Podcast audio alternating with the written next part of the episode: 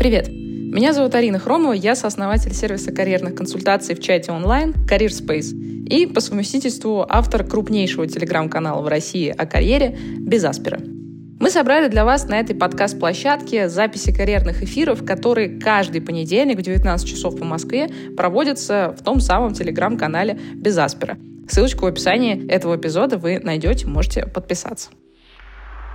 Каждый карьерный эфир — это ответы на вопросы про работу и карьеру от наших подписчиков. Чтобы я ответила, кстати, на ваш вопрос, заполните короткую форму в описании этого эпизода, и, возможно, уже в следующем эфире вы услышите на него ответ. Кстати, если у вас есть не просто вопрос, но настоящая карьерная задача, которую вы хотите решить, например, найти работу за границей, понять, как развиваться дальше в своей профессии, как перейти в другую профессию, из чего начать, очень частый вопрос, между прочим. Да или просто вы хотите составить классное резюме а, или научиться писать сопроводительные письма. Приходите к нам в нашу карьерную поддержку от Career Space, мы со всеми этими вопросами и многими другими вам поможем. Кстати, целый месяц карьерной поддержки будет стоить 7990 рублей по специальному промокоду подкаст. А для сравнения, один час карьерного консультанта в среднем по Москве стоит от 5 до 10 тысяч рублей. А здесь с вами будет работать команда экспертов на протяжении целого месяца. В общем, все ссылочки на все вы найдете в описании эпизода. А теперь погнали к вопросу странам Азии, так-то если. Но исходя из того, что у меня есть в арсенале, из того, что я знаю, из того, что я видела, а и на тех кейсах, которые в том числе там у нас бывают в карьерной поддержке, связанные с Азией, это очень непростые рынки для входа, если вы не являетесь представителем ну, азиатской культурой, вы не являетесь, не знаю, уроженцем той же Японии, Кореи, там, не знаю, Китая, еще что-то. То есть э, я бы не назвала это, наверное, откровенным расизмом, но пробиться на какие-то должности, в какие-то нормальные фирмы, в какие-то нормальные структуры, без идеального знания языка, вот идеального, и без очень хорошего понимания культуры, и вообще с улицы, будучи, там, не знаю, европейцем, это, очень-очень сложно. То есть э, я очень много видела э, людей корейских компаниях, на российском рынке, среди топ-менеджмента, которые никогда не являлись э, русскоязычными людьми. Да? То есть это всегда были присланные топ-менеджеры на российский рынок, что в китайские компании, что в японские, что в корейские. Это практически везде так было, всегда до определенного уровня ты доходишь, там, в лучшем случае до хеда направления, а дальше всякие вице-президенты и так далее – во многом это люди, э, особенно на ключевых направлениях для компании, это экспаты. Есть э, там, определенные э, исключения, например, это не, не развитые страны Азии, да, про которые мы говорим, а развивающиеся, там, например, Юго-Восточной Азии, там иногда работает ровно наоборот. То есть есть, например, какое-нибудь подразделение э, какого-нибудь Home Credit, да, и в этом подразделении Home Credit на позициях вице-президентов будут находиться кто угодно, но только не местные. Вот. Э, очень часто такая же история встречается с, со странами Африки. На позиции топ-менеджеров будет находиться кто угодно, но не местный. Да, то есть это приезжие американцы, европейцы, русские, русские, Восточная Европа, кто угодно но не местные. Но если мы говорим с вами про развитые страны, э, Корея, Япония, Китай, э, я боюсь, что тут все очень печально для большинства людей э, из европейской части мира, вот, пробиться туда на какую-то нормальную зарплату, работу и вообще расти там, вот, по, по, по классической корпоративной лестнице будет достаточно сложно. Вот. Не только зайти, но и расти, потому что то, как работают азиаты, а, то, как они привыкли работать со своим трудолюбием, усердием, а, часто минимальным количеством праздников, вот, и абсолютной нормой работать в выходные, я думаю, что европейцы и русские в том числе, русскоязычное население, никогда это не сможет принять нормально, никогда не, не примет этот стиль жизни, и вообще ну, достаточно сложно будет в дальнейшем с этими культурными отличиями расти как вверх по лестнице. Вот мое мнение насчет всех а, стран Азии а, развитых. Еще раз повторюсь, что это исходя из того, что я видела, это мое личное мнение, как бы у кого-нибудь обязательно будет какой-нибудь сын маминой подруги, у которого все в Корее случилось. Но как бы, да, это классное исключение, скорее всего, является подтверждением правил. Следующий вопрос от Артема. Чем продуктовый маркетолог отличается от обычного маркетолога? А, это большой длинный диалог. А, я постараюсь его, а, ну, монолог в нашем случае, я постараюсь его сократить и объяснить, ну, там, самые базовые вещи. Да? Во-первых, первое, что, что надо понимать, что маркетинг в разных индустриях, в разных отраслях, он очень разный. То есть маркетинг в FMCG – это одна история, она там ключевая для FMCG, да, и бренд-менеджмент – это подвид маркетинга. А, есть там типа перформанс-маркетинг, который взаимодействует исключительно с онлайн-закупкой трафика. Есть офлайн маркетинг э, и там как э, одна из частей такого смежного направления в офлайн маркетинге является там трейд-маркетинг, который, опять же, максимально распространен для большинства FMCG-компаний. А, и абсолютно там может быть не распространен для кучи других индустрий. В какой-нибудь э, машиностроении, металлургии, химии и так далее вы вообще не увидите маркетинга классического, в принципе не существует, потому что там появляется такой, такой, такой зверь, как B2B маркетинг, и маркетинг по отношению к обычным пользователям, как мы с вами, это один вид маркетинга, а B2B маркетинг, когда маркетинг для компании, это совершенно другой вид. И там фактически все работает на отделе продаж. Там как бы нет классического маркетинга, к которому мы э, с вами привыкли. Я имею в виду там какой-нибудь реклам по телеке, условно, на телеке, да, условно, или какая-нибудь там таргет э, в соцсети.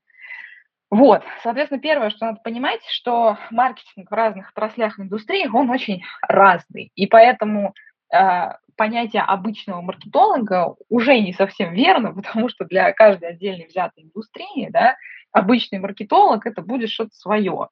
Вот, то есть какая-то традиционная ветвь маркетинга, прису... присущая отдельной индустрии. Для FMCG обычный маркетолог это будет классический бренд-менеджер, там, не знаю.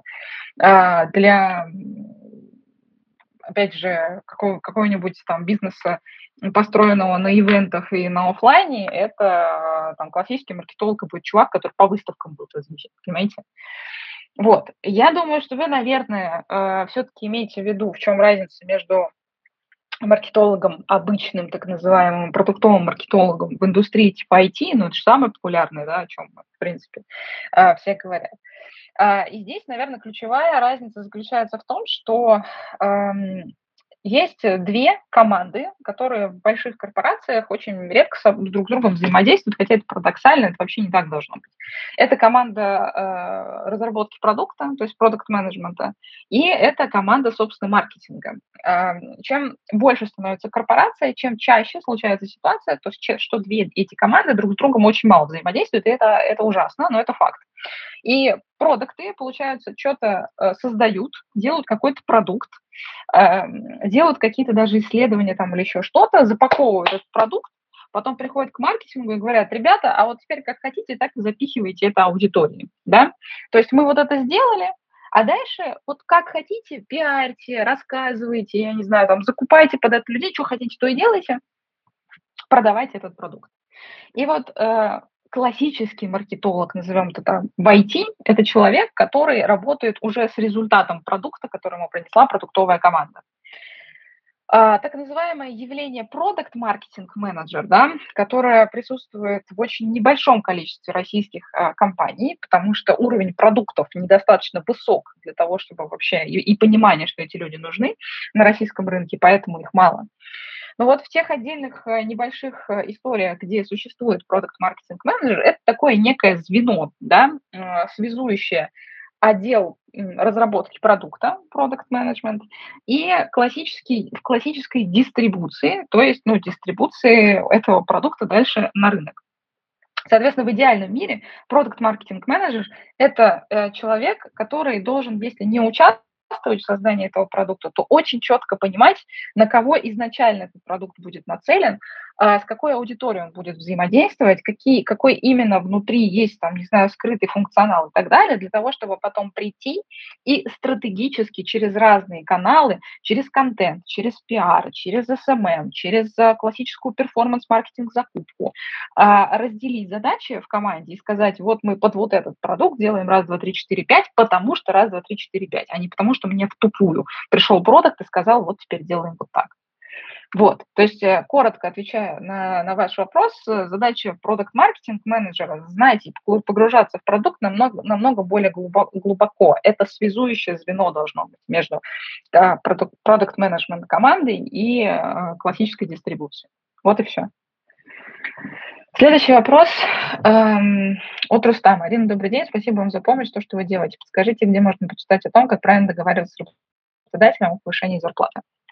Мне кажется, я постов, наверное, 7-10 точно на, на канале писала про это у себя. Заходите просто в поиск, вбиваете хэштег «деньги» или там «офер» или «зарплата» или еще что-то и ищете. И я точно писала об этом не один раз. Э, если вы э, прям очень детально хотите в эту тему погрузиться, то в курсе и по поиску работы в России и за границей есть отдельный блок минут на 40-45, где я беспрерывно рассказываю о том, э, как правильно с точки зрения алгоритмов э, договариваться э, со своим работодателем о зарплате в совершенно разных ситуациях, когда вы договариваетесь о офере, с новым руководством, когда вы договариваетесь со своим текущим работодателем, когда вы уже потеряли работу и ищете новую, когда у вас есть текущая работа и вы присматриваете новую. Ну, в общем, куча разных кейсов и ситуаций. В зависимости от того, какая глубина материала вам нужна, вот можете либо одним, либо другим способом воспользоваться. Пожалуйста, бесплатного материала я на эту тему писала тоже очень-очень много. Следующий вопрос от э, Дианы. Привет, спасибо за эфир, они невероятно полезны. Спасибо вам большое. Вопрос такой. Я устроилась на работу меньше месяца назад. Мои зарплатные ожидания были в одном диапазоне, мне предложили немного меньше, плюс KPI. По подсчетам выходила примерно та же сумма, и я на это согласилась. Так как сама компания мне понравилась, э, и их предложение было наиболее хорошим по большинству параметров для меня. Так, удаленный формат работы, бесплатный курс, корпоративный психолог и так далее и тому подобное. HR уточнил, что после испытательного срока в три месяца можно обсудить повышение зарплаты, плюс а, есть повышение сотрудника по грейдам. Но сейчас в процессе работы я понимаю, что в первые три месяца я не получу дополнительные деньги, так у меня не будет проектов, с которых идут KPI. А, не понимаю, как поступить. Э, Трам-пам-пам. Ежедневно думаю о том, что на испытателям недополучаю денег, будто компания на мне экономит. Э, рассматриваю вариант разговора с HR, чтобы после первого месяца работы поднять оклад. Стоит ли идти на этот разговор, как вообще лучше поступить в такой ситуации? Можно ли во время испытательного говорить про корректировку, про корректировку ЗП? Э, ну, первое, чего бы я оттолкнулась, это вообще понять, а как такое происходит, что вас почему-то не ставят на проекты, где должны быть эти самые KPI. Ну, то есть странно, да, вы вроде как договаривались о том, что, ну, то есть очень странно, у любого проекта, в общем, у любого проекта, который вы делаете, да, над которым вы работаете, должны стоять KPI, иначе как вообще э, в дальнейшем оценивать вашу работу? Невозможно, непонятно. Или вы занимаетесь ерундой, ну, либо мне непонятно, как оценивать в дальнейшем э, вашу работу. Соответственно, первый главный вопрос, а как так получается, что над проектами, над которыми вы работаете, не стоят KPI? И вот это, пожалуй, наверное, первое, что надо уточнить. Я уж не знаю, у кого лучше, с кем у вас теснее и прочнее связь. С HR, который вам об этих KPI рассказывал, или с нанимающим менеджером, который, в общем-то, собственно, по идее должен вам ставить KPI, правильно? То есть обычно KPI ставят нанимающие. Вот, то есть первое, что я бы пошла, я бы не пошла в прямую про деньги, я бы пошла про KPI, потому что от KPI отталкиваются ваши деньги. И хороший вопрос был бы здесь, что мне надо сделать-то, чтобы наконец KPI мои стали считать, во-первых, да, ну, а изначально вообще поставили какие-то задачи под эти KPI. Дальше, э, ну, посмотреть, что вам ответит на это. Э, и в зависимости от того, что вам ответят, как вам объяснят, что так получилось, а, могут быть разные варианты развития событий. Э, иногда бывает так, что ну, всякое бывает, иногда забывают, не знаю, про какие-то вещи, которые вам обещали на собеседовании. Я сама в таких ситуациях бывала, когда я не со зла а, абсолютно, потому что там много чего в голове держать надо. Могла забыть про какие-то, не знаю, договоренности у нас с человеком, который выходил на испытательный срок. И потом спешно просто это поправляли, там извинялись и говорили, что ну вот, сори, что так получилось, вот спасибо, что напомнил. То есть очень сильно зависит от, от того, а, в какой ситуации вы находитесь и в каких отношениях вы находитесь с людьми, с которыми у вас был разговор про этот KPI. Вот. Но, знаете, здесь как бы такой момент, э, я понимаю, что вам может быть обидно за то, что вам там не доплачивают или еще что-то, или вам кажется, что вам не доплачивают. Эм, я вообще не знаю, первая это ваша работа, не первая, то есть, ну, там, насколько много у вас опыта до этого, но вообще, как бы, глобально деньги это, это очень важно, но если вы собираетесь там в дальнейшем менять компанию исключительно из-за денег, то, ну, я бы в 10 раз подумала и взвесила все за и против. Вот. То есть просто как показалось по вашему тону сообщения, что как будто вы рассматриваете варианты куда-то еще.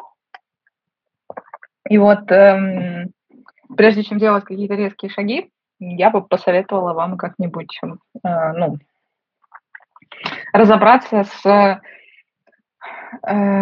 как это правильно сформулировать там, с тем, что когда вам кажется, или вам действительно компания не доплачивает, э, или не выполняет какие-то свои обязательства, это действительно плохо, когда так происходит.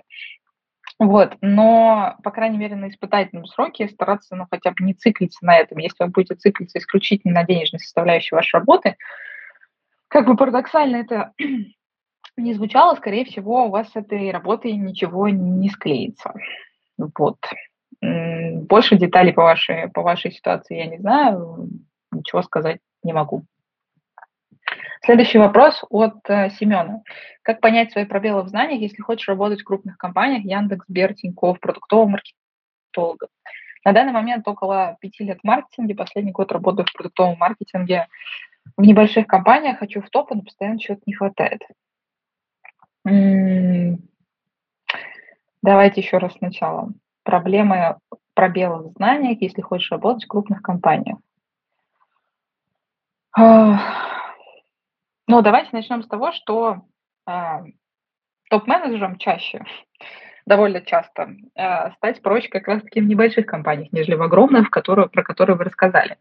То есть э, стать топ-менеджером в Яндексе, Сбере или Тинькове намного сложнее, чем стать топ-менеджером в какой-нибудь средней или небольшой компании. Это тезис, да, там, к тому, что вы хотите стать топом. Почему так происходит? Потому что в компаниях, которые вы э, перечислили, э, уже немножечко, ну, чаще, это не только про меритократию, это довольно часто про какие-то ну, политические моменты внутри компании, не в прямом смысле, да, там, политика, а в плане корпоративной политики, да, что вам нужно там с большим количеством людей э, уметь правильно выстраивать отношения и так далее и тому подобное. И таких, как вы, желающих еще там целая гора, вот, э, с десяток, а то и больше. А, это просто комментарий к вашему желанию про топ-менеджмент. Что касается про пробелы в знаниях, вы привели сюда а, две рыночных компании и одну абсолютно нерыночную. То есть быть э, реальным трушным а, продукт-маркетологом в каких-нибудь нормальных продуктах Яндекса и Тинькова – это одна история. А быть э, продукт-маркетингом, менеджером в какой-нибудь том же Сбере, который вы привели в пример, это немножко другая история. Почему так складывается? Потому что все-таки я ну, и, имела удовольствие взаимодействовать со всеми тремя компаниями э, с, разных, э, с разных сторон. И э, там, отдельно про Сбер я могу сказать, что иногда меня, в принципе, так уж сложилось, что мы уже взаимодействовали с ними как партнеры со стороны Career Space, когда как бы, Career Space взаимодействовал со всякими образовательными направлениями Сбера. А, это, да простят меня многие, кто там работает, одно из самых вообще бездарно потраченных э, там, часы моего времени, вот, и одни из самых бездарных людей, с которыми мне приходилось когда-либо работать, взаимодействовать, общаться и пытаться хоть как-то разговаривать на языке бизнеса, потому что у меня сложилось абсолютно четкое ощущение, что этих людей нет Э, никакой задачи сделать хорошо, у них есть задача не продолбаться перед начальством. И там такая текучка, что за то время, что у нас существовал, там, не знаю, чат э, с представителями этой замечательной компании, отдельным его направлением, точнее, там, не знаю, поменялось, наверное, человека четыре. Вот. Э, а чат существовал на протяжении, условно, не знаю, полгода. Ну, это какой-то трэш, кошмар и ужас. Поэтому, э, что касается вот э, компаний, да, про которых вы говорите, тут надо очень четко обособлять, типа, объективные продукты, необъективные, э, рыночные компании и нерыночные. Для нерыночных компаний вам, возможно, вообще никаких э, эм, скиллов, кроме как, опять же, повторюсь, да, там правильного выстраивания отношений внутри компании особо и не надо. А для э, рыночных компаний, на мой взгляд, продукт-маркетинг менеджер должен хорошо разбираться в базовых понятиях для продукт-менеджмента, в том числе продуктовой аналитики. Вот, в этом мы можем с вами очень долго и глубоко уйти, вот, но мне кажется, что нет в этом особого смысла. То есть человек, который как уже сегодня я отвечала на этот вопрос, да, является связующим звеном между маркетингом и продуктом, должен, на мой взгляд, глубоко понимать, как, э, согласно каким правилам, не регламентам, но э, алгоритмам создается продукт, э, что такое продуктовая аналитика внутри продукта, как она выстраивается и вообще, ну, то есть быть таким э, неплохим продуктом для того, чтобы быть хорошим продукт-маркетинг-менеджером. Вот, это мое видение. Следующий вопрос э, от э, Татьяны. Добрый день, я работаю в компании 6 лет, мне очень нравится эта компания, там я работаю в разных ролях. РП, я так понимаю, руководитель проекта ПО, это, я так понимаю, продукт оунер и аналитик. Дело в том, что из-за этого я не понимаю, куда расти, в какую роль РП или ПО или еще какую-то. Есть страх перехода в другие компании, так как тут я адаптирую свои знания под потребность бизнеса, а не под рынок в какой-то определенной роли. Как бы посоветовали начать выстраивать карьеру, как понять, какая роль мне ближе? Ну, наверное, надо смотреть из того, что вы умеете делать на текущий момент, да. Э, из того, что вы описали, я не до конца понимаю, что вы умеете делать по hard skill ам. То есть, ну, потому что руководитель проектов и product owner вообще-то это одно и то же глобально-то. Вот. Э, или вы имели в виду руководитель продукта, тогда продукт какого, в каком, э, ну, то есть в каком разрезе, с каким продуктом вы работаете, это B2C или это B2B, а, за что именно вы там отвечали. Иногда разговариваешь, да, вот это моя любимая категория людей из продукт-менеджмента, разговариваешь с ними, вот, и понимаешь, что они в базовых метриках не ориентируются, начинают тебе говорить, что, ну, я не про цифры, я про процессы, вот. Ты такой думаешь, блин, чувак, а как ты собираешься продукт растить, если ты про, э, не, про, не, не, не про цифры, а про процессы, и, как ты говоришь, про людей. Ну, волшебно абсолютно. Да что за продукт вообще такой? Так ты, ты кто угодно, но не продукт. Вот, тогда просто, ну, как бы не надо называться так, что ты, что ты людей в заблуждение вводишь, прежде всего в себя, да, ну, как бы, надо, надо немножко корону на голове поправить, как бы, да, а, спуститься немножечко на пару лесенок пониже и принять тот факт, что ты не продукт. Вот. Или, по крайней мере, не тот продукт, да, на которого ты хочешь быть похожим. И в компаниях, и с продуктами, в которых ты хочешь работать. Вот, поэтому, возвращаясь к вам, Татьяна, я, я просто не знаю э, ничего про ваш бэкграунд э, абсолютно, а, чтобы сказать вам, как, как, начать выстраивать карьеру. Очень, очень много вводных дополнительно надо понять. Но мне кажется, у нас э, большая часть людей к, в карьерную поддержку, там у нас есть вот отдельный тариф, про который я говорила, мы недавно запустили, да, то есть понять, куда я, кто я, как мне и зачем, вот это как раз-таки туда. Вы можете прийти, с вами там ребята плотно очень неделю поработают, вот, э, и как раз-таки дадут вам взгляд э, на то, как вас видит рынок. Вот, и от этого уже можно будет куда-то плясать. То есть надо какую-то независимую диспансеризацию ваших навыков провести там хотя бы. Хотя бы начать с этого. Следующий вопрос от Наташи. Добрый день, собираюсь менять работу по специальности. Как лучше делать это, до декрета или после?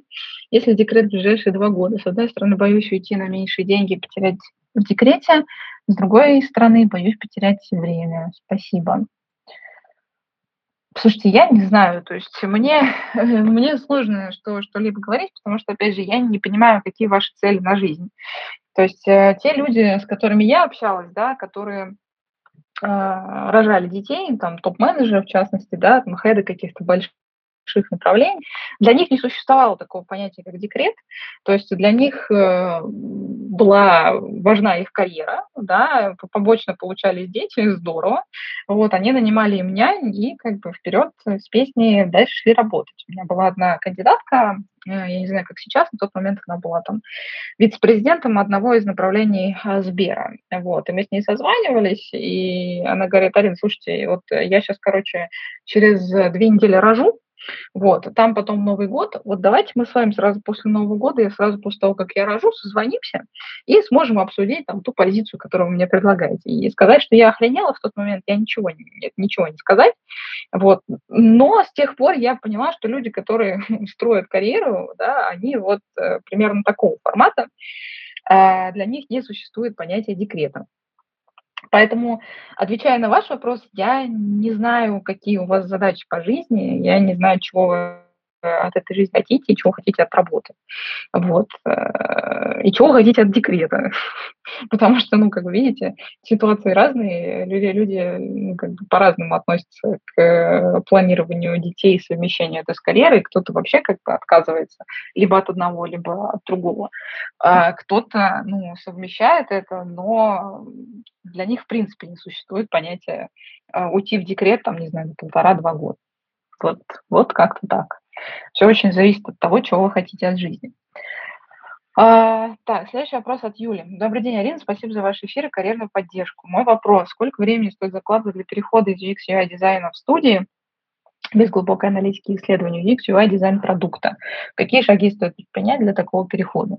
Ну, слушайте, если вы, в принципе, находитесь в одной и той же функциональной области, то есть вы уже в UX UI дизайне, очень здорово, что вы Э, озаботились да, тем, что вы находитесь на стороне агентства а, и на стороне вашего клиента потенциального, то есть ваш, вашего текущего клиента, вашего потенциального работодателя могут быть немножко другие требования, но вы относитесь к 98-му, наверное, перцентилю людей, которые задумываются о таких э, по сравнению с, с большинством других э, как бы, запросов, с которыми я сталкиваюсь, да, вы вот попадаете в 98-й перцентиль людей, э, которые задумываются о таких ну, узких и на самом деле довольно легко решаемых э, задачах. Вот, то есть перейти со стороны агентства на сторону клиента. И в идеальном мире у вас должен быть какой-нибудь э, такое портфолио с хорошими продуктовыми решениями, где вы э, вот максимум раскрыли себя не просто как UX UI дизайнер, да, а как человек, который может носить гордое звание продуктового дизайнера, то есть у вас либо на стороне агентства в идеальном сценарии должен быть э, такой а, проект, либо вы, не знаю, там у кого-то у знакомых помогали кому-то там делать, либо еще как-то, либо еще что-то. То есть у вас в идеальном мире должен быть какой-то проект, один или два, где вы участвовали как такой полноценный продукт-дизайнер, продуктовый дизайнер. Вот. Если этого нет, ну, как бы это не катастрофа, можно, скорее всего, просто приведя ваше текущее резюме, ваше текущее портфолио в порядок, а, максимально его в там красиво изложив для потенциального работодателя, пытаться откликаться, а, писать там сопроводительные письма и просто из текущей ситуации, что у вас уже есть, переходить на сторону клиента. Вот, потому что, еще раз повторюсь, большинство там людей, они думают понятиями, ну, значительное количество, ладно, не большинство, но значительное количество. Вот я сейчас, не знаю, работаю там перформанс-маркетологом, я утрирую, как мне вот за один шаг взять и стать финансовым аналитиком, да, вот из такого разряда. Так, конечно, не получится, вот, так невозможно. Или там человек, который всю жизнь был в продажах, вот опять же, да, а, хочу э, следующую свою работу быть продукт-менеджером, но это вообще мое излюбленное. Вот, а, уже типу на языке от этого. А, поэтому у вас все здесь намного проще. Я думаю, что проблем особенных, если вы грамотно подготовитесь, у вас с этим переходом не возникнет. Следующий вопрос от э, Элизы. Работаю в агентстве рекрутером, понимаю, что хочется каких-то еще задач, кроме чистого рекрутмента. Подскажите, пожалуйста, как дальше можно продолжить свой путь, используя опыт рекрутером в агентстве? Спасибо большое. Ну, из того, что я видела, э, люди довольно часто переходят из агентства сначала на сторону клиента, тот же рекрутмент, и дальше уже на стороне клиента за счет того, что в больших обычно компаниях, корпорациях есть много разных направлений в HR, начинают делать кроссфункциональные внутренние переходы, например, из того же рекрутмента, куда нибудь в отдел а, обучения или развития, да, там, не знаю, работы с молодыми специалистами, еще что-то, еще как-то. Вот. Кстати, в принципе, из рекрутмента вы можете, в принципе, напрямую перейти в крупные компании в направлении отдела работы с молодыми специалистами, если вам это интересно. Вот. Или рассмотреть это как ну, какой-то такой промежуточный этап а, для ухода там, в TND, да, Training and Development, или еще в какое-то внутреннее направление в HR внутри компании. Вот, это одна из частых историй, что я вижу. Вторая история, ну, это не очень часто, это скорее редкая, просто я такое видела, да, из обычного рекрутмента люди переходят в Executive Search. Там очень-очень многому чему придется научиться, а, потому что рекрутмент все-таки базовый, да, он сильно отличается от того, когда ты работаешь а, с очень большими дядями и тетями, которые зарабатывают очень много денег, от того, как ты строишь свою речь, а, до того, как ты ведешь интервью, пишешь отчеты, и самое главное, да, понимаешь бизнес-контекст. То есть понимаешь, а, зачем вообще клиент, который пришел к тебе, там, к твоей компании, в которой ты работаешь, искать топ-менеджера, зачем он вообще это делает, какую задачу бизнеса он пытается этим решить. Вот. А, я видела пример людей, которые из обычного рекрутмента переходили в Executive Search на самые младшие позиции. Дальше там росли и, ну, либо вырастали в самом экзеке, а, либо уходили тоже в смежные направления HR-консалтинга внутри этой executive search группы, например, там в leadership консалтинг какой-нибудь, да, который нацелен уже не столько на поиск и топ-менеджеров, сколько на ну, там,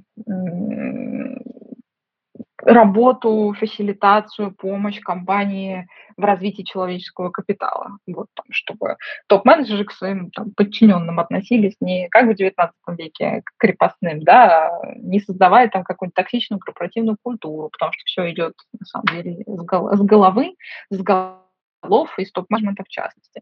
Как там правильно давать обратную связь своим, своим подчиненным. Вот. То есть можно вот так вот витиевато попробовать через, э, через Executive Search уйти куда-нибудь там в leadership консалтинг. Вот как минимум два варианта я вам назвала. Так, следующий вопрос. От Артема. Спасибо за ваши эфиры. Прошел несколько тестирований на профпригодность. Все говорит о том, что из меня получится хороший бизнес-аналитик в IT.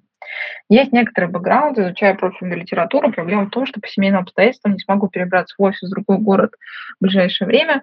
Каковы шансы устроиться джуном бизнес-аналитиком на удаленке из вашей практики? Спасибо.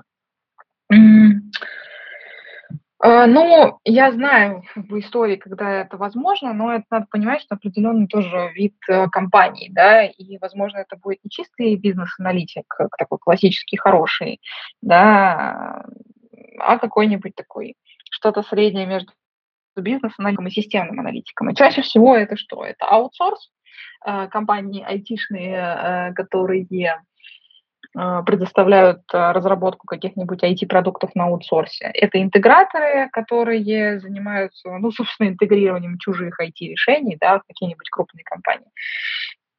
Вот.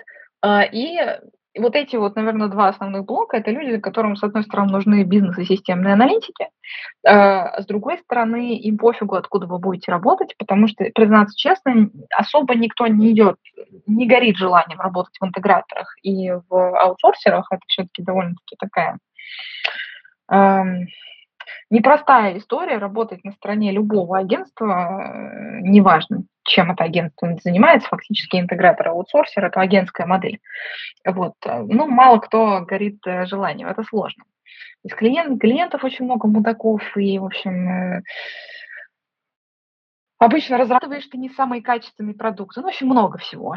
А, при этом это отличный старт именно для джунов, на мой взгляд. То есть если вы прошли какие-нибудь курсы проект менеджеров упаси вас Господь, конечно, это делать, но если вас все-таки угораздило, или если вы хотите стать джуниор бизнес-аналитиком или джуниор системным аналитиком. То есть позиции, которые, в принципе, не очень предполагают э, вход в профессию на junior уровне. Есть профессии, которые этого не предполагают. Ну, например, когда вам продают курс там junior data-сатаниста, да, data scientist а, надо понимать, что для того, чтобы быть junior data scientist ом, надо до этого быть как минимум каким-нибудь аналитиком. Просто так из какого-нибудь там, э, не знаю, продавца, да, при всем уважении к продавцам пятерочки, вот, вы не сможете стать э, data scientist ом. Сколько бы денег вы, скорее всего, не заплатили, э, и сколько бы э, волшебных вещей вам онлайн-школа не наобещала. Не получится такого. Вот. А есть такие пограничные направления, типа project manager, бизнес-аналитики, системные аналитики, где тоже с входом в джуниор позиции все очень-очень плохо. Я крайне не советую ходить туда. Но если вы туда уже сходили, то один из вариантов вам вообще зайти в эту историю, это зайти через э, вот э, аутсорсеры или интеграторы, э, которым нужны люди, а, всегда почти что, у которых достаточно высокая текучка по причинам, которые я уже рассказала до этого, а, которые даже готовы иногда неплохие деньги платить, просто потому что людей не хватает. И поэтому они готовы брать джунов. Поэтому если вы джун, идите туда, нарабатывайте год-два опыт работы, скорее всего, им будет пофигу, откуда вы будете работать, хоть с Луны. Вот. Главное, чтобы вы выполняли просто свою, свою работу, делали ее хорошо. Вот. Следующий вопрос от Кати. Работаю в сфере гэмблинга и беттинга в крупной компании, обучаю персонал. Первое, стоит ли где-то в международных компаниях говорить, что я работала в этой сфере? Второе, куда после этого опыта можно податься? Ну, вопрос хороший, конечно, а как вы не скажете о том, что вы там работали? То есть, э, ну, условно, в русскоязычной компании там изначально русские компании, вы будете говорить, что вы работали в гэмблинге, а в международных не будете, а что вы будете тогда отвечать? То есть э, вы, вы же чем-то все это время занимались, правильно? И как вы будете на это тогда отвечать, мне не совсем понятно. То есть вам в любом случае, любому будущему работодателю придется рассказывать о том, что вы работали в гэмблинге и беттинге. Ну, по-моему, это не работает. Вот. А куда после этого опыта можно податься? Есть такая категория бизнесов, они примерно все в одной зоне находятся. Это гэмблинг, это беттинг, это микрофинансовые организации, это криптовалюты, вот. И что я еще могла забыть? Что я могла еще забыть сюда? Не сказать. Мне кажется, что-то еще было. Ну, в общем, основное это вот эта вот четверка, наверное, а, которая такая вроде ничего нелегального не делает, э, но есть определенные вопросы к, скажем так, токсичности бизнеса, да, и вот очень часто люди как раз-таки внутри вот этих вот индустрий друг дружки и ходят, там, типа, из крипты в микрофинансы, с микрофинансов в бейтинг, гэмблинг и так далее. Вообще, почему люди туда идут? Это одни из самых высокооплачиваемых вообще-то индустрий, так-то если разобраться. То есть в лихие времена, когда там э, был огромнейший хайп, хайп на крипту, ну там зарабатывались какие-то нереальные деньги абсолютно. И люди шли туда исключительно из-за денег. И абсолютно то же самое происходило и с бейтингом, и с гамблингом. У меня своих знакомых очень много, которые пытаются оттуда выйти, и иногда безуспешно. Вот первый вариант – это оставаться внутри индустрии, такой немножко серый, но с хорошим достатком э, и хорошими, хорошими вариантами. Второе, вторая история – это пойти к ребятам, э, которые все из себя такие международные, все из себя такие прекрасные, но абсолютно глобально ничем не отличаются от того же гэмблинга и бейтинга, просто называются они международные, международные табачные алкогольные компании, которые точно так же травят людей, вот, но но мы не такие, мы вообще, у нас замечательный офис, у нас лидерские, там, не знаю, не лидерские, ну, короче, много всего интересного. К табачной и алкогольной индустрии можно относиться по-разному. И я, например, придерживаюсь жесткого мнения, что, э, ну, сейчас это прозвучит э, парадоксально, возможно, но я считаю, что табачные и алкогольные компании э, это гораздо больше, лучший вариант, чем работа в фарме. А, потому что я работала в Executive Search, я знаю, что такое фармацевтический бизнес, я знаю, что такое фармацевтика на самом деле, а, какие деньги там варятся, и зачем они варятся, и как они варятся. И после работы с фармацевтикой я для себя приняла твердое решение, что табак и алкоголь, по крайней мере, вас не обманывает. То есть он вам говорит, да, чувак, у тебя, возможно, будет цирроз печени, ты это 10 тысяч раз слышал да? Или там, типа, вон у тебя на каждой упаковке написано, что курение убивает. Ну, типа, все знают, да, что табак и, там, не знаю, алкоголь, они пагубно влияют на здоровье. А вот фарма – это история, которая делает из себя просто какого-то, не знаю, Иисус Христа на земле, Хотя фактически весь ее бизнес как бы строится на том, чтобы люди бесконечно болели. И задача у фармы вас вылечить до конца, ну, никогда не было и не будет. Потому что на этом, ну, вот можете углубиться в эту тему, почитать книжки, посмотреть ролики. Э, как бы фармацевтическая индустрия, она просто умрет, как бы, да, если она научится всех хорошо лечить. Поэтому для меня, например, э, работа в том же там, табачном или алкогольном направлении гораздо более честная история. Ну, как бы, Почему нет? Если, если человеку нравится стиль жизни, там, не знаю, его привлекает там, ковбой, Мальборо и все такое, ну, why not, да? Эм, мне это окей. Но вернемся как бы, да, от лирического отступления к вашей ситуации. В общем, первое, я вам обозначила, какие варианты чаще всего крутятся вокруг э, истории с бейтингом и гэмблингом, да, а вторая, можно пойти в международные компании, но просто не такие международные, прям, которые вот вообще, не знаю, все себя такие няшные, пушистые, а в такой эшелон, который, ну, тоже немножко пограничники, да, это табачка и алкоголь. И объяснить им что-либо, кажется, даже, может быть, и не придется что-либо объяснять, они и так все сами понимают. Кстати, опять же, в алкогольной и табачной индустриях одни из самых лучших компенсационных пакетов, и, что доказано статистически тоже, очень маленькая текучка. Почему? Потому что компании создают невероятно крутые условия для того, чтобы люди приходили к ним и оставались. Потому что нанимать продукты, которые, ну, откровенно травят людей, довольно сложно. Да? То ли дело фарма, мы тут, мы тут лечим людей, что вообще, вот, приходите к нам. Да? Какой маркетинг э, индустрия смогла себе сделать? А табачка с алкоголем, это все-таки, ну, ну что, ну, ну да, вот так вот мы немножко тут потравливаем, но зато у нас там типа одни из лучших зарплат на рынке. Вот такие пироги. Следующий вопрос от э, Виктории. Здравствуйте, Арина. Большое спасибо за вашу экспертность и возможность задать вопрос о карьере. Вопрос такой. Перспективна ли, по вашему мнению, профессия копирайтера? Какой может быть карьерный рост?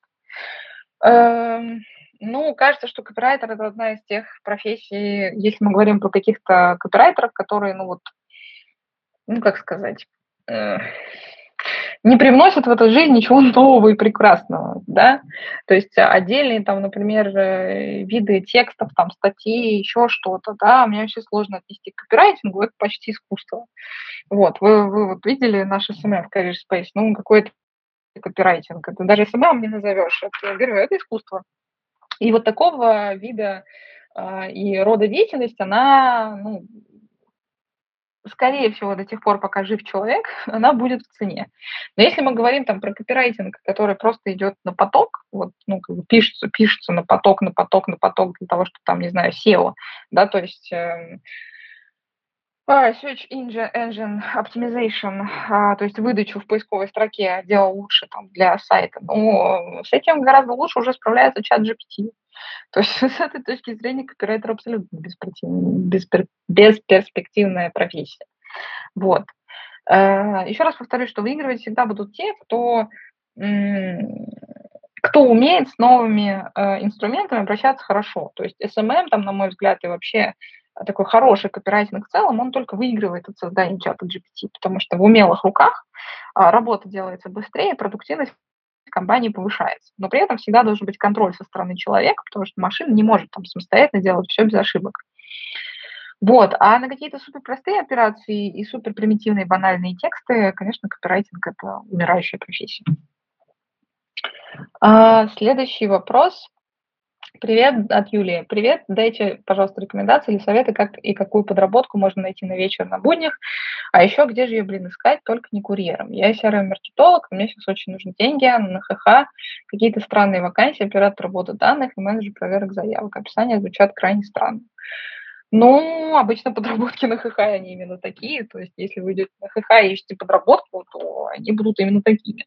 Вот. Э, это очень логично, потому что HeadHunter, в принципе, является площадкой, где размещается очень много вакансий, таких очень жестко синеворотничковых, да, то есть, там, не знаю, оператор колл-центров, там, вот эта вот вся история, а, которая, с одной стороны, от вас чаще всего не требует full-time занятости, с другой стороны, это жесткая работа за маленькие деньги, ну, как бы, все, все как обычно.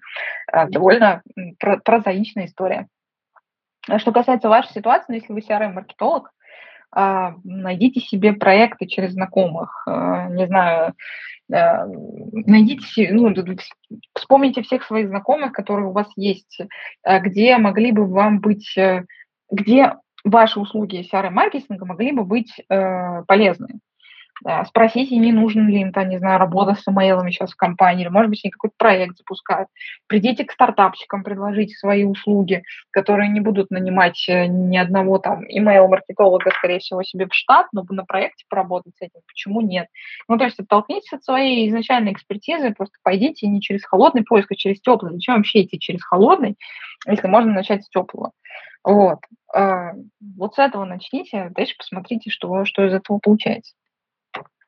Следующий вопрос от Юлии, но, видимо, от другой. Уже год не могу устроиться на работу, постоянно откликаюсь на ХХ, есть ежедневные просмотры, но интервью не приглашают. Нет завышенных ожиданий, ищу работу в своей сфере на релевантной позиции. На последний месяц работы был судебно разбирательство с работодателем, после чего меня восстановили на работе, но работать не дали. Пришлось уйти. Возможно, влияние предыдущей ситуации с судом на новое трудоустройство или причина может быть другая. Да черт его знает. Слушайте, я вообще, конечно, очень против всех этих э, судебных разбирательств, но это так, на будущее. То есть э, мне иногда встречались люди, которые действительно через суд добивались того, чтобы их восстановили на работе. При этом единственный вопрос, который у меня был дальше к ним, зачем вы это делаете, вам все равно как раз-таки не дадут работать. Ну, то есть не бывает иначе. Ну, то есть, понимаете, человеческие отношения, они же не могут э, э, законсервироваться и не портиться после всего такого. Конечно, нет. Ну, это же, блин, это... Это вот та же история про контрофер, про которую я писала вот пару дней назад. Люди очень наивны в своем как бы таком понимании, что ну вот сейчас я там через какие-нибудь э, официальные или неофициальные манипулятивные техники заставлю там руководство или еще как-то сделать так, чтобы хорошо было мне так, не работает. А, потому что над вами всегда есть власть придержащая. Так было, есть и будет, на этом строится иерархия. Если руководитель захочет хочет сделать так, чтобы ваша жизнь перестала быть э, там, сладкой и сказочной, он это обязательно сделает. Вот, ну, как бы за исключением там не знаю, каких-нибудь э, очень приятных людей, которые отпустят вас просто с Богом. Вот. И в лучшем случае просто худшее, что они могут сделать, это дать на вас фиговую рекомендацию. Возвращаясь к вашему случаю, я не знаю, является ли это причиной или нет. Я не знаю, в какие компании вы устраиваетесь, потому что обычно такие вещи, они все-таки эм, попадаются не на этапе отклика, да, а на этапе проверки вас службы безопасности. То есть кажется, что то, что вы описываете, не является причиной. А, мы знаем ситуации карьерной поддержки, в том числе, когда там за разные, например, уголовные статьи разного типа, да, людям отказывали там, в дальнейшем трудоустройстве, но это все скрывалось исключительно на этапе проверки вас службы безопасности. А служба безопасности не проверяет вас на этапе отклика. Поэтому я думаю, что причина в другом. В чем именно, вот это уже надо разбираться, это надо смотреть э, и понимать, что вы не так делаете. Может быть, не, не те сопроводители пишете, может быть, не так их пишете, может, может быть, вам кажется, что вы туда пишете, а пишете вы на самом деле не туда. Это уже надо сидеть разбираться. Следующий вопрос – от Егора. Арина, привет. Как, на твой взгляд, будет выглядеть процесс найма через сто лет? Ой, слушайте, можно я не буду отвечать на такие вопросы? Потому что я не знаю, что будет через 20 лет, откуда мне знать, что будет через 100 лет. Единственное, чему я рада, да, что меня уже через 100 лет точно не будет. Вот, поэтому что тут гадать? У нас вон за 10-20 лет происходит такой технический прогресс, как можно себе представить, э, там, что, что, что, что будет с процессом найма через 100 лет? Черт его знает вообще. Если, если за ближайшие сто лет ядерной зимы не произойдет, то давайте вот об этом подумаем. А то, может, и смысла думать об этом вообще сейчас нет. Следующий вопрос от Ольги. Арина, здравствуйте. Подскажите, пожалуйста, как отвечать на собеседование на вопрос, рассматриваете ли вы сейчас предложение от другой компании? Или проходите ли собеседование в другой компании. Если это действительно так, стоит ли ответить «да». Спасибо. Но даже если это не так, все равно стоит ответить «да». У вас должна быть какая-то легенда под эту историю. Рекрутмент – это же всегда на самом деле про конкуренцию. И в том числе про конкуренцию а, там, не только среди кандидатов за место, да, и среди работодателей за кандидатов. Просто здесь очень часто э, кандидаты, они э, начинают переходить грань и вести себя очень так э, высокомерно э, и аррогантно, и этого делать не надо. Но вообще глобально очень аккуратно сказать, э, особенно если вас спросили там, о том, что вы сейчас рассматриваете еще какие-то варианты, это абсолютная норма. Это как бы подстегивает вашего текущего работодателя тоже думать побыстрее, о, текущего, в смысле будущего работодателя, тоже думать побыстрее. Что да, у меня, я сейчас, ну, там, чтобы быть с вами до конца честным, да, э, я там прохожу сейчас э, собеседование еще в несколько компаний, вот, э, желательно как бы понимать, да, в какие компании вы проходите собеседование. Ну, так вообще, если, если это не так, то чтобы просто убедительно это выглядело. И э, в этой же связи вы можете задать встречный вопрос. Вот, собственно, поэтому я хотела там вас спросить, а, какой у вас э, период там, рассмотрения кандидатов, да, чтобы я там, тоже могла как-то спланировать свои а, действия. Там, мне очень нравится ваша компания, и вообще вы там на первом месте, бла-бла-бла-бла-бла, вот это вот, да, э, классическое. Но при этом мне важно э, там, понимать ваш период принятия решений для того, чтобы тоже там выбрать для себя опцию. Это абсолютно окей, это приветствуется, даже хорошо, и это в глазах работодателя э, делает вас э, кандидатом, которого, который хочет не только эта компания, еще другая, создает ну, определенную хотя бы какую-то такую чуть-чуть конкуренцию, и это для вас, как для кандидата, хорошо. Следующий вопрос от Дмитрия. Работаю на классной работе больше 10 часов каждый день, на выходных тоже. Так работают все, есть культ переработок. Очень сильно устаю. Есть ли шанс на такой работе расти комфортно и не выгореть? Ну, боюсь, что нет. но я тут не психолог, конечно, и не терапевт, но исходя из того, что они говорят, э, обычно говорят, что так не бывает. Вот. Э, наверное, поэтому все абсолютно поголовно стратегические консультанты находятся в терапии. Короче, я бы, если без шуток, да, ответила бы на этот вопрос так. Я считаю, что нет, невозможно. То есть, если вы так работаете годами, то либо у вас уже начались какие-то психические отклонения, ну, психологические отклонения или просто трудоголик, а трудоголик – это не нарицательное название, это вообще такое состояние и болезненное состояние бывает, когда вы не можете вообще не работать, потому что вам кажется, что что-то тогда пойдет не так. Да, это своего, своего рода иногда это бывает, не знаю, борьба с тревогой в таком, а, в таком ключе. Вот. Обычный нормальный здоровый человек, он не может не выгореть в ситуации, когда у него нет отдыха, когда он не отдыхает нормально на выходных. Наши ресурсы, они же не бесконечны. А, когда у него нет нормального отдыха на выходных, нет нормального отпуска, не знаю, он напашет э, на работе а, без без каких-либо перерывов. И даже человек, который является фанатиком своего дела, которому очень нравится то, что он делает, он рано или поздно выгорит, просто потому что физический ресурс истощится, начнет истощаться и психический. Ну, как бы и все, и привет, приехали. И потом, как всегда, говорю, вот э, в кабинет э, психотерапевта и погнали разбираться, что происходит. Ну, в общем, я не верю в то, что можно бесконечно, бесконечно использовать свой ресурс и при этом а, не, не выгореть. Я вообще, например, считаю, что у поколения текущего, которому там, допустим, не знаю, сейчас там с 25 до 35, довольно мало энергии вообще на работу и на все. И это вызвано в том числе а, вот этой вот бесконечной гонкой, которая началась для нас, когда мы начали сдавать ЕГЭ. То есть вот это вот поколение, которое эм, застала ЕГЭ, я считаю, что это поколение абсолютных э, хронических невротиков, э, которые начинали жить в постоянном невротизме там, класса седьмого с восьмого, когда их начинали там сначала ГИА пугать, потом ЕГЭ, и вот ты пашешь просто сначала 4 года э, в школе беспрестанно, и все на тебя орут, и все тебе говорят, что вот ты провалишь ЕГЭ, потом ты сдаешь это ЕГЭ, чуть в обморок не падаешь просто от этой тревоги, потом ты идешь учиться в какой-нибудь жесткий универ, если ты как бы хорошо сдал ЕГЭ, да, ты не просто так его сдавал, для того, чтобы в ближайшие 4 года просто умереть еще в тревоге, да, вот, и 4 года ты потом умираешь в универе. А самые отъявленные идиоты, например, там, как я, или у кого там случились какие-то ситуации жизненные, которые вынуждены были эти делать, они еще с этой жесткой эм, учебой совмещают там со второго, третьего курса работу, кто-то part-time, кто-то пытается full-time и так далее. И в результате это к годам к 25, к 27 ты себя чувствуешь уже на 40, а то и на 45. Ну вот. И уровень энергии, как бы, он просто у тебя, он, он, он вот кажется еще вот с того момента так и не восполнился. Ну, это так, это моя личная гипотеза, как бы я иногда просто ловлю себя на том, что вот э, я там, не знаю, в 16, 17, 19 могла просто там не спать ночами и фигачить просто как конь, вот, а сейчас я там поработала чуть больше, чем обычно, я такая, господи боже, где вам полежать?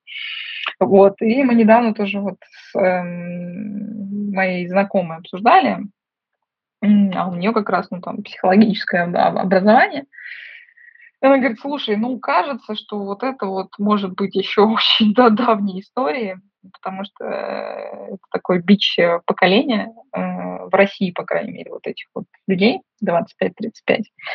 И вот мы начали разматывать эту тему и пришли ну, вот к прикольным выводам. Ни, никакой, никакой претензии на научность, но звучит достаточно логично. Поэтому, возвращаясь вот к вашему вопросу, я не верю, что можно так пахать э, даже при своей любви к работе и потом к чертям не выгореть. Так, давайте еще пару вопросов. Вопрос от э, Виталия. Добрый вечер. Подскажите, какие вопросы нужно задать работодателю на собеседовании, чтобы понять, что хочу ли я работать в этой компании. Также интересует, можно ли обсудить наличие, например, ДМС в трудовом договоре для начинающего аналитика, если компания предоставляет ограниченный набор дефицитов. Ну, э, по поводу вопросов, у меня есть самый пересылаемый за всю историю этого канала пост, который называется «Пять золотых вопросов э, на интервью». Я его писала не так давно, типа, может, месяц-полтора назад. Зайдите, почитайте. Это как бы реально золотые вопросы, которые надо задавать в конце интервью. Там было что-то, не знаю, две с половиной тысячи репостов у этого поста, так что вот сходите. Не буду сейчас повторяться. Что касается обсуждения ДМС, ну, можно после того, как вы обсудили все остальные моменты, касающиеся вашей работы, наверное, можно обсудить как-то коротко и ДМС. Ничего такого я в этом не вижу. Следующий вопрос. Эм, Вопрос от Анастасии. Арина, добрый день. Большое спасибо за карьерный эфир. Каждый раз много полезного. Поделитесь, пожалуйста, лайфхаками в поиске работы на Кипре. Есть ли какие-то специальные ресурсы, которые стоит использовать помимо LinkedIn?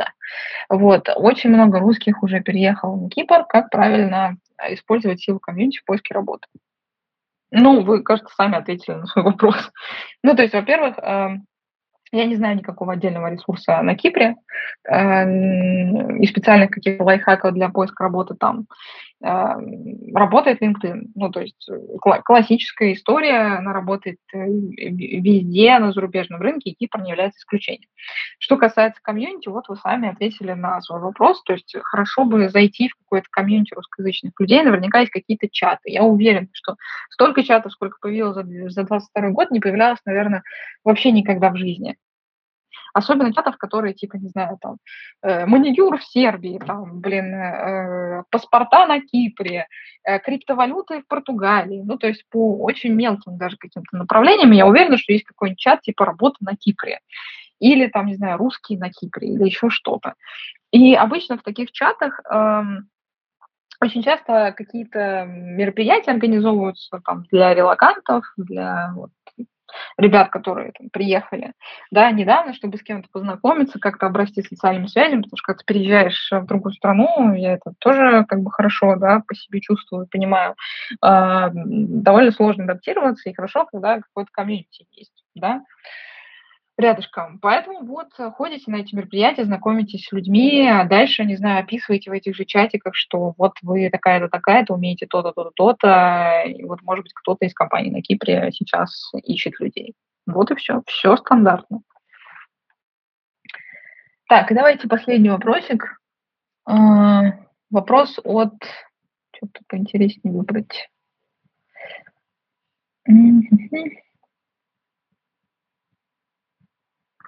Чем отличие бренд и продукт менеджмент? Везде ты являешься мини-SEO продукта. Почему тогда переход из одной роли в другую проблематичен, судя по вашему мнению, с прошлых эфиров? Спасибо, если ответите на этот вопрос. Вопрос от Татьяны.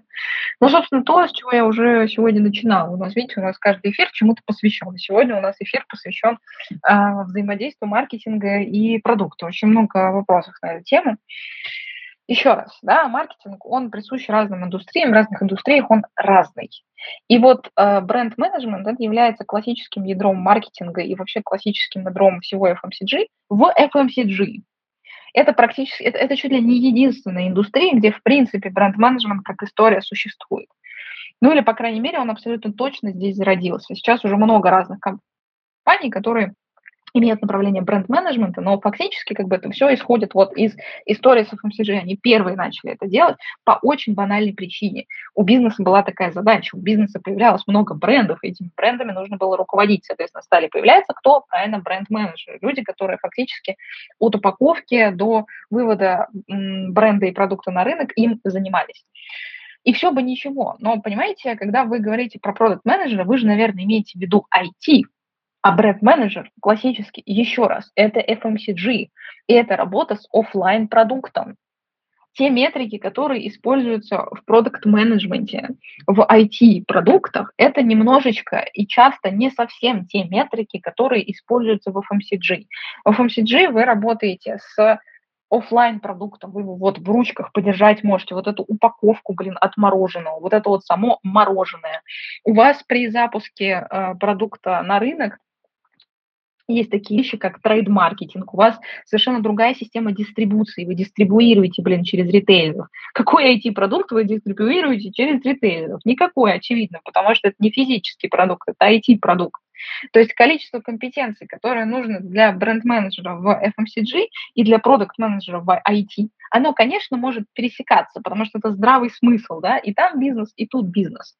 Но э, различия в хард-скиллах, которыми нужно обладать, и специфика понимания продукта физического и онлайна, не знаю, там, продукта, который вы отправляете сначала в дистрибуцию, в ритейлер, и продукты, которые вы запускаете а, напрямую, то есть direct to client, да, B2C, а, в интернете, это разные специфики. И если вы работали бренд-менеджером в FMCG с физическим продуктом, это совершенно не значит, что вот так оп, и нахрапом можете взять и стать продукт-менеджером в каким какой-нибудь IT-компании. Это не значит, что этого совершенно не происходит. У самых талантливых и у самых там клевых происходит, но не так, чтобы часто. Чаще всего я видела ситуации, когда люди из бренд-менеджмента в FMCG переходили на позицию какого-то рода маркетологов, иногда стратегических, иногда операционных, иногда еще каких-то на, в IT-продукты. Например, довольно часто были до 2022 года переходы из каких-нибудь Марсов, Юнилеверов и так далее, самых талантливых э, бренд-менеджеров, на позицию каких-нибудь маркетологов или продукт-маркетинг-менеджеров как раз-таки в IT, тот же, тот же Яндекс и т.д. и т.п., но не на классических продуктах на продукт-маркетинг менеджеров все-таки или на каких-то других видов маркетологов. То, что как бы суть э, человека в э, одной индустрии очень похожа на суть человека в другой индустрии, не говорит о том, что нет дьявола в деталях. А дьявол, он как раз-таки в деталях, и как раз-таки в э, определенном наборе хард-навыков в том числе при работе с физическим продуктом в FMCG, с определенным каналом дистрибуции, понимание, как там это делается, и с тем, как выработана система работы с IT-продуктом, и, соответственно, продукт-менеджер, который всем этим управляет в классической IT-корпорации. Вот. Вот, собственно, и все. Так, ну у нас подошло время к концу. А, спасибо большое, что были на сегодняшнем эфире. А, еще раз напоминаю, что если у вас есть какой-то глубокий карьерный вопрос, который вы хотите разобрать, вы не знаете, где вам искать работу, как ее искать, и вообще не понимаете, кто вы сейчас. У нас есть несколько тарифов а, и для поиска работы, что в России, что за рубежом, и для а, понимания стратегии, что вам вообще делать. Заходите в наш сайт э, карьерной поддержки careerspace.app subscription, пишите нам бота или оставляйте заявку, наши ребята с вами свяжутся и расскажут, сможем, смогут ли вам помочь. Если сможем, то обязательно возьмем ваш кейс в работу и будем помогать вам на пути к любимой работе. Спасибо еще раз большое за этот эфир. Хорошего вам понедельника и оставшейся недели. Пока-пока.